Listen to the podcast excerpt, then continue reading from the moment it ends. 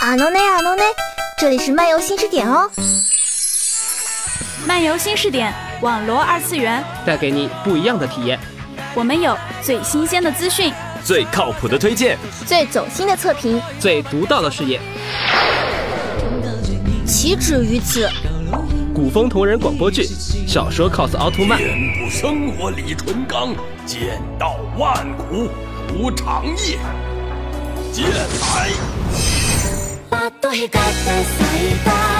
这里不仅是宅腐机的桥头堡，也是二次元的前哨站。让我们带你一同漫游，体验全新世界。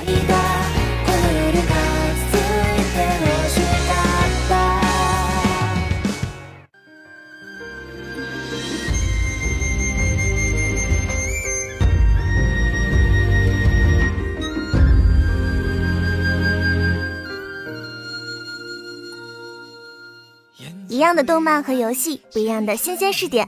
欢迎收听新一期的漫游新视点，我是播音小凡，我是播音青野，我是播音半月，我是播音东君。今天我们来聊有关 CV 的那些事。随着近些年国产动画实力的进一步壮大，配音演员这一本是出现在幕后的角色，逐渐走向了台前。这份工作的发展历程大概是这样的：大约在六十年代，以译制片的引进为背景。中国产生了一批最早的配音工作者。随着时间的推移，国内出现了一群既对日本动漫感兴趣，又对配音工作感兴趣的配音业余爱好者。他们通过成立配音小组，自发的去完成一些知名日本动漫的中文配音工作。当下 CV 界的很多大物，原来都曾经是这种草根。而现如今，广播剧的兴起，让更多想要展现自己声音的人多了一个平台。其实就相当于是配音小组另一种形式。截至目前，已经有很多优秀的广播剧 CV 成功商业化，进了正式的配音工作室后，得到了进一步发展。那么我们话不多说，这就来为大家介绍一些比较有代表性的国内优秀的配音演员吧。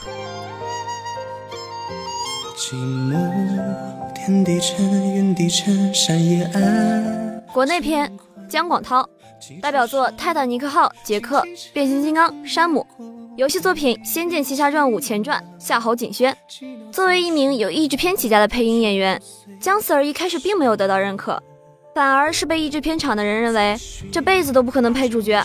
但是也得益于这句话，他决心去北京发展，并且与阿杰、季冠霖等人共同成立了光合积木配音工作室。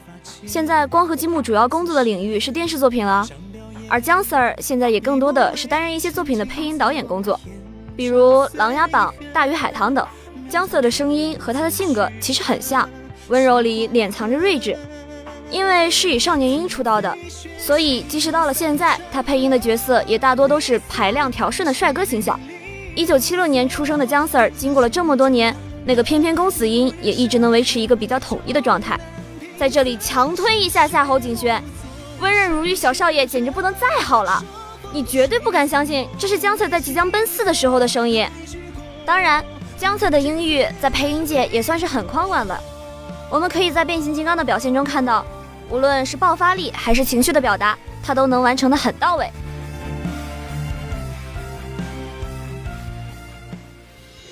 江湖道，英雄年少。边疆代表作《何以笙箫默，何以琛》，金玉良缘，金元宝。动画《画江湖之不良人》李星云，在光刻积木逐渐成长起来的边大，终于在二零一四年遇到了足够让自己展现实力的《画江湖之不良人》。他的声线贴合男主人设，清爽明快，得到了很多人的喜爱。其实，在当时，边大已经有了将近十年的配音经验，所以他能红起来也是理所当然的。他不仅拥有着华丽的声线，还有着很好的配音和发音技巧。理所当然的，所配的角色大多是高冷男神那一挂。即使声域并没有那么宽广，但是得益于情感和人物设定的精准把握，边大的每一个角色都有着很明显的区别。去年《恋与制作人》的爆火，使边大的知名度得到了进一步的提升。可能和之前大多数配音形象给人留下的过于固定的印象有关。一开始大家都不太看好边大这种声线配小奶狗，不过听了之后不得不夸一句：“你大爷永远是你大爷。”配音演员这碗饭吃的该啊！打开游戏，几乎是听到声音的一瞬间，在你的脑海里就会形成周奇洛那种闪亮的好似小太阳一般的形象了。笑声无长处，为耳目同感淡，渐尽粗花繁。阿杰，代表作《古剑奇谭》《百里屠苏》，动画《全职高手叶修》，君莫笑，魔道祖师魏无羡，杰大温柔华丽公子音，了解一下。其实杰大的音域算不上特别广，但是每个角色的不同定位和感情都能抓得特别准，所以听起来就会有很贴近角色的感觉。尤其是《仙剑奇侠传五》里，杰大分别配龙明、龙幽这一对兄弟，他们在身份上的差异决定了两人截然不同的性格，一个稳重，一个活泼。虽然声线相似，但是最后杰大呈现给我们的却是十分鲜明的区别。当然，杰大的影视作品也有很多，也是大部分影视作品男主的御用配音。在这两年，主要是担任配音导演的职务，更多的工作重心还是在二次元类。比如动画、游戏和广播剧之类的作品。嗯，举例的时候，我们又要提到《恋与制作人》了。在这个女性向游戏里，杰大配的是女主的高中学长白起，一个温柔又靠谱的角色。什么？只要你在风里，我就能感知到，简直芳心纵火犯啊！当然，仅仅是个人的工作肯定是不够的。捷大成立了七二九声工厂，一个致力于游戏、动画等二次元领域配音工作的组织。除了捷大之外，七二九里还有很多优秀的青年配音演员。七二九的很多作品也为他们提供了发展空间，比如一定要吹的《杀破狼》，在这就不具体吹啦。如果大家感兴趣的话，可以在喜马拉雅上搜索。西北一枝花可真好啊！须笑颜，将姹紫嫣红季冠霖代表作《甄嬛传》《甄嬛》《芈月传》《芈月》。游戏作品《仙剑奇侠传五》唐雨柔，季冠霖老师算是一个大部分人都耳熟能详的配音演员了。二零零五年就已经成为配音演员的他，却是在二零一一年的甄嬛这一角色才得到了广泛的关注。当然，也是多亏了这么多年的沉淀。在甄嬛的成功之后，他几乎成为了各种剧的女主御用配音。虽然因为审美疲劳得到了一些网友的诟病，但是另一方面，这也是对季冠霖老师专业能力给予高度认可的表现。毕竟现在能挑起一部剧大梁的专业配音演员并不多，所以会出现这种审美疲劳，在一定程度上是不可避免的。季冠霖老师主攻影视作品的女主方向，在游戏、动漫方面的配音不是很多，最有代表性的作品都是和《仙剑奇侠传》相关的。当初仙六定下他配明秀这样一个时玉时罗的角色的时候，我心里还一直没底，怕他那个转换的度把握不好。之前只是对他配的穆昌兰很有好感。但是那是个绝对御姐角色，最后配音包出了听单轨的时候，真香。小秀儿是小性子的时候，那种感觉真是太可爱了。山新，代表作《十万个冷笑话》哪吒、女王大人、罗小黑战记罗小黑，游戏作品《古剑奇谭二》文人语。山新可能是为数不多的几个你即使不太清楚他的代表作品，也能记得他是谁的一个 CV 啦。毕竟是人萌音甜还有梗的小姐姐，山星很少有影视作品相关的配音作品，她更多的是专注于动画以及游戏的配音工作。得益于这份专注，经验丰富的她总能给观众带来惊喜。当年十万个冷笑话的爆火，让我们认识了她。在听到哪吒那种少女音和女王大人的御姐音的明显区别时，真的是会让人不得不感叹：果然声优都是怪物啊！山星的声线变化很大，并且演技纯熟。萝莉、少女、御姐、女王，甚至少年或者非人类，他都能驾轻就熟地根据角色的不同特点来赋予他们不同的声音。另外一个大家都知道的是，山星是洛天依的父亲，他是第一个入驻 V 家的中国声优，这一点也足以证明山星有多优秀了。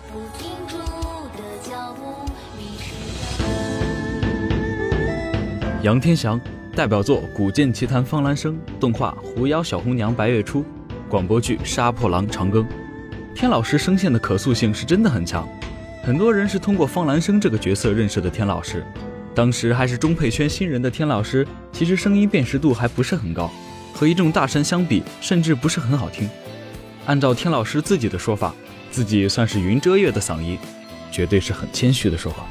在我看来，他的声音算不上惊艳，但是听起来就很舒服。古剑奇谭之后没过几年。天老师就已经开始独当一面了，这进步速度真的是飞快。在表演经历丰富后，他的戏感也跟着提升了，同时感情的丰沛程度也有着很大的飞跃。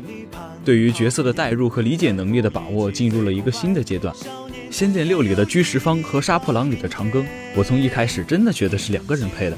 一些细枝末节的地方，体现了天老师对不同角色的理解和认真对待每一个角色的态度。我觉得只有对不同角色的感情理解把控到一定程度，才能达到这种效果。天老师真的是未来可期。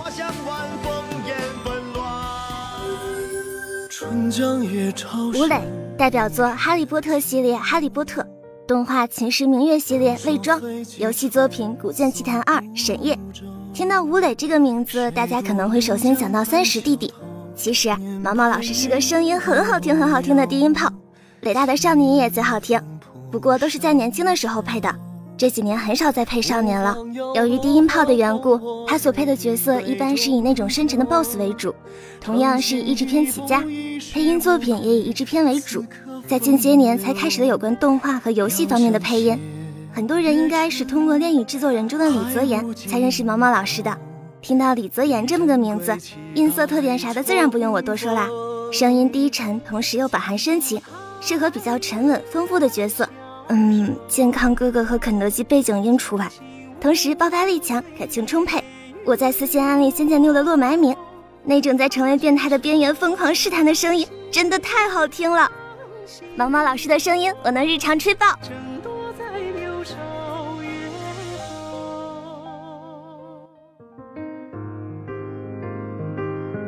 说了这么多例子，大家对于中国的配音演员的现状可能还不太了解。但是配音演员的工作却仍然是一份边缘性的工作。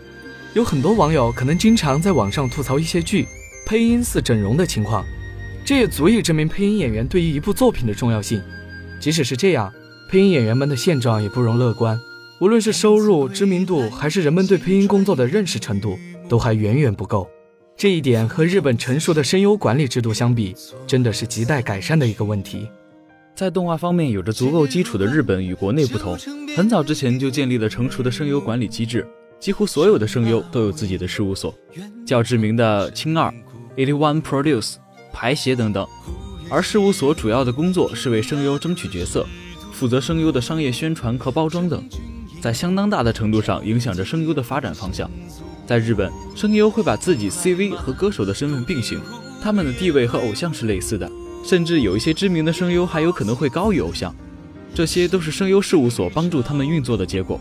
当然，也有很多声优选择个人单独发展，毕竟红与不红的事务所只占到一部分，个人天分和后天奋斗才是比较重要的。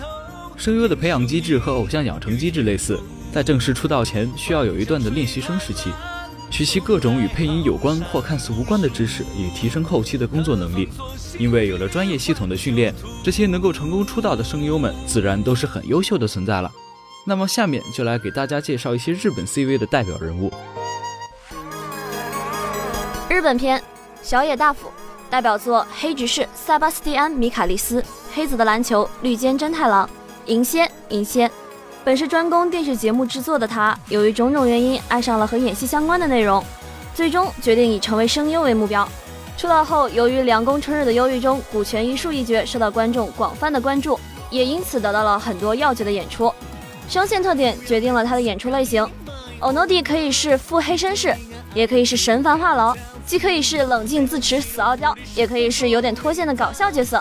其实，中肯的来说，欧诺蒂并没有一个所谓的最适合作为主义的声线，但是他的声音却是足以让人记住的。虽然不能够给观众一瞬的惊艳，但是他却是在主役机里最不可或缺的那一个。除了配音方面，欧诺蒂还是一个歌手，向大家强烈安利一下他那首《Kiss Kiss Kiss》，我这辈子都不会忘记他，因为太过于魔性了。此外，不得不提一下2008年的声优赏。欧诺蒂凭借着塞巴斯蒂安这一角色获得了主演男声优奖。从零二年到零八年，短短六年的时间，欧诺蒂几乎让所有的人都记住了自己。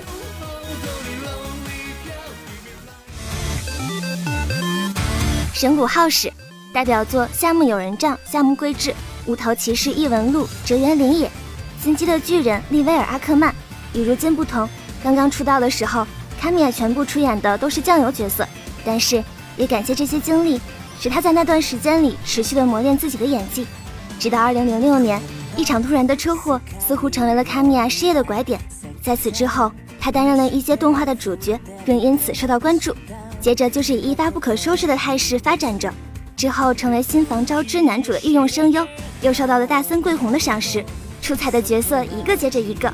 卡米亚的声线干净清亮，本音偏高，配音的时候能够压低自己的声音，配出符合角色设定的低音。另外，卡米亚还可以医女声这一点，我一定要吹一吹，真的超级萌。角色类型跨度大，演技很好，所以能够完美出演各种角色，同时表现力十分出众，因此也保持着稳定的人气，蝉联多届声优奖。可以说，卡米亚几乎是牵引日本动画界的一个声优了。此外，卡米亚同时也有着歌手的身份。嗯，早期作品其实不太好听，不过这些年有了明显的进步。新版的《My Diary》相较于之前的版本，真的好听了很多。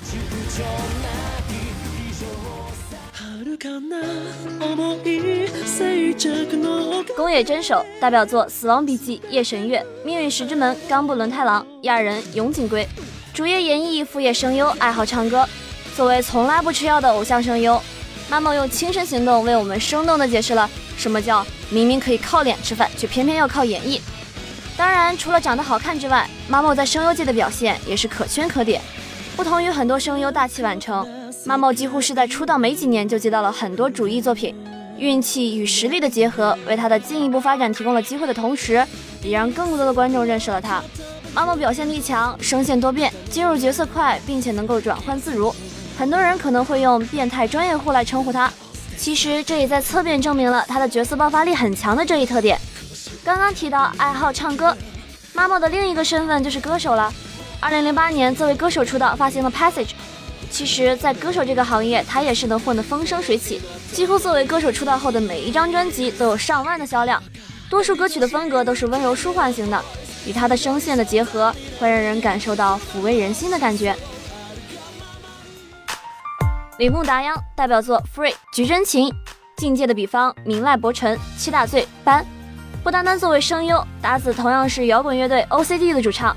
他曾经说过，想要认认真真做音乐。他知道自己想要什么，所以 OCD 一直在向观众们传达着达子自由又不羁的思想。谈回作为声优的正题，声线时而华丽，时而色气，演技到位，可能不是声优中最优秀的那个，但是绝对是属于偏上水平。常常以自我为中心塑造角色，可在完全理解角色后将自己带入进去，所以说在个人和角色之间有一种巧妙的平衡感。他的温柔治愈系声线拥有较高的辨识度。这些年可能是因为摇滚唱多了，稍微带了那么一点烟嗓的感觉。他的 BL 抓其实也挺多的，想推荐一下他和羽毛的 CP。达子的攻受音真的都酥到不行。平心而论，达子在日本声优界真的算是颜值担当的那一类了。一些粉丝把达子和 Mamo 两个人戏称为病友组。虽然长得都很好看，但是却完全不在乎自己的形象，勇敢演绎，在消除路人粉的演绎道路上越走越远。丁公理会代表作着眼的夏娜、夏娜、银魂、神乐、龙与虎、逢版大河。今天你听丁公了吗？丁公略带鼻音，声调较高的声音特色，再加上柔润的质感，使他能够完美诠释傲娇这一性格特色。当然，作为声优的基本素养，除了傲娇三无御姐外，丁公同样可以很完美的诠释萝莉正太、变态非人类什么的。此外，丁公也在提升自己业务能力的道路上前进着。对于一些细节的把握，像是人物在进行过剧烈的跑跳动作之后的喘息声，都能有一个恰如其分的表现。另外一个不得不提的梗就是丁公病了，粉丝日常不听丁公的声音就活不下去，听不到丁公的骂声就无法活下去什么的，玩梗玩到最后，丁公自己都说自己是丁公病的患者之一了。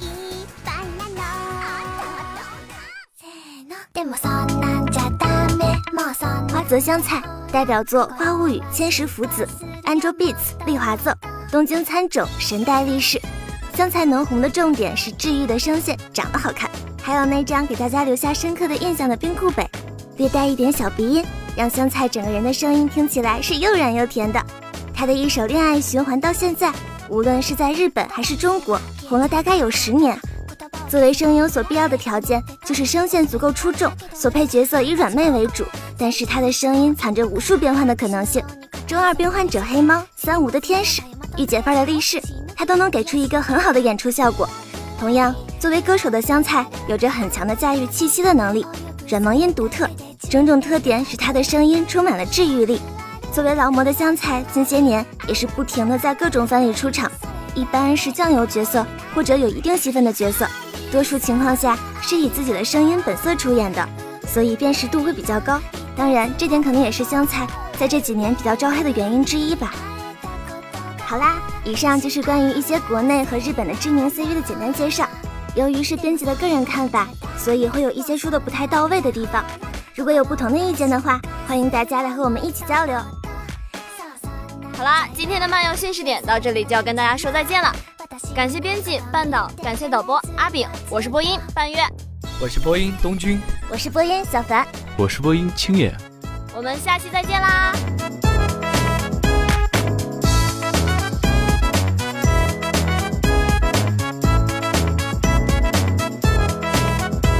私の中のあなたほどあなたの中の私の存在はまだ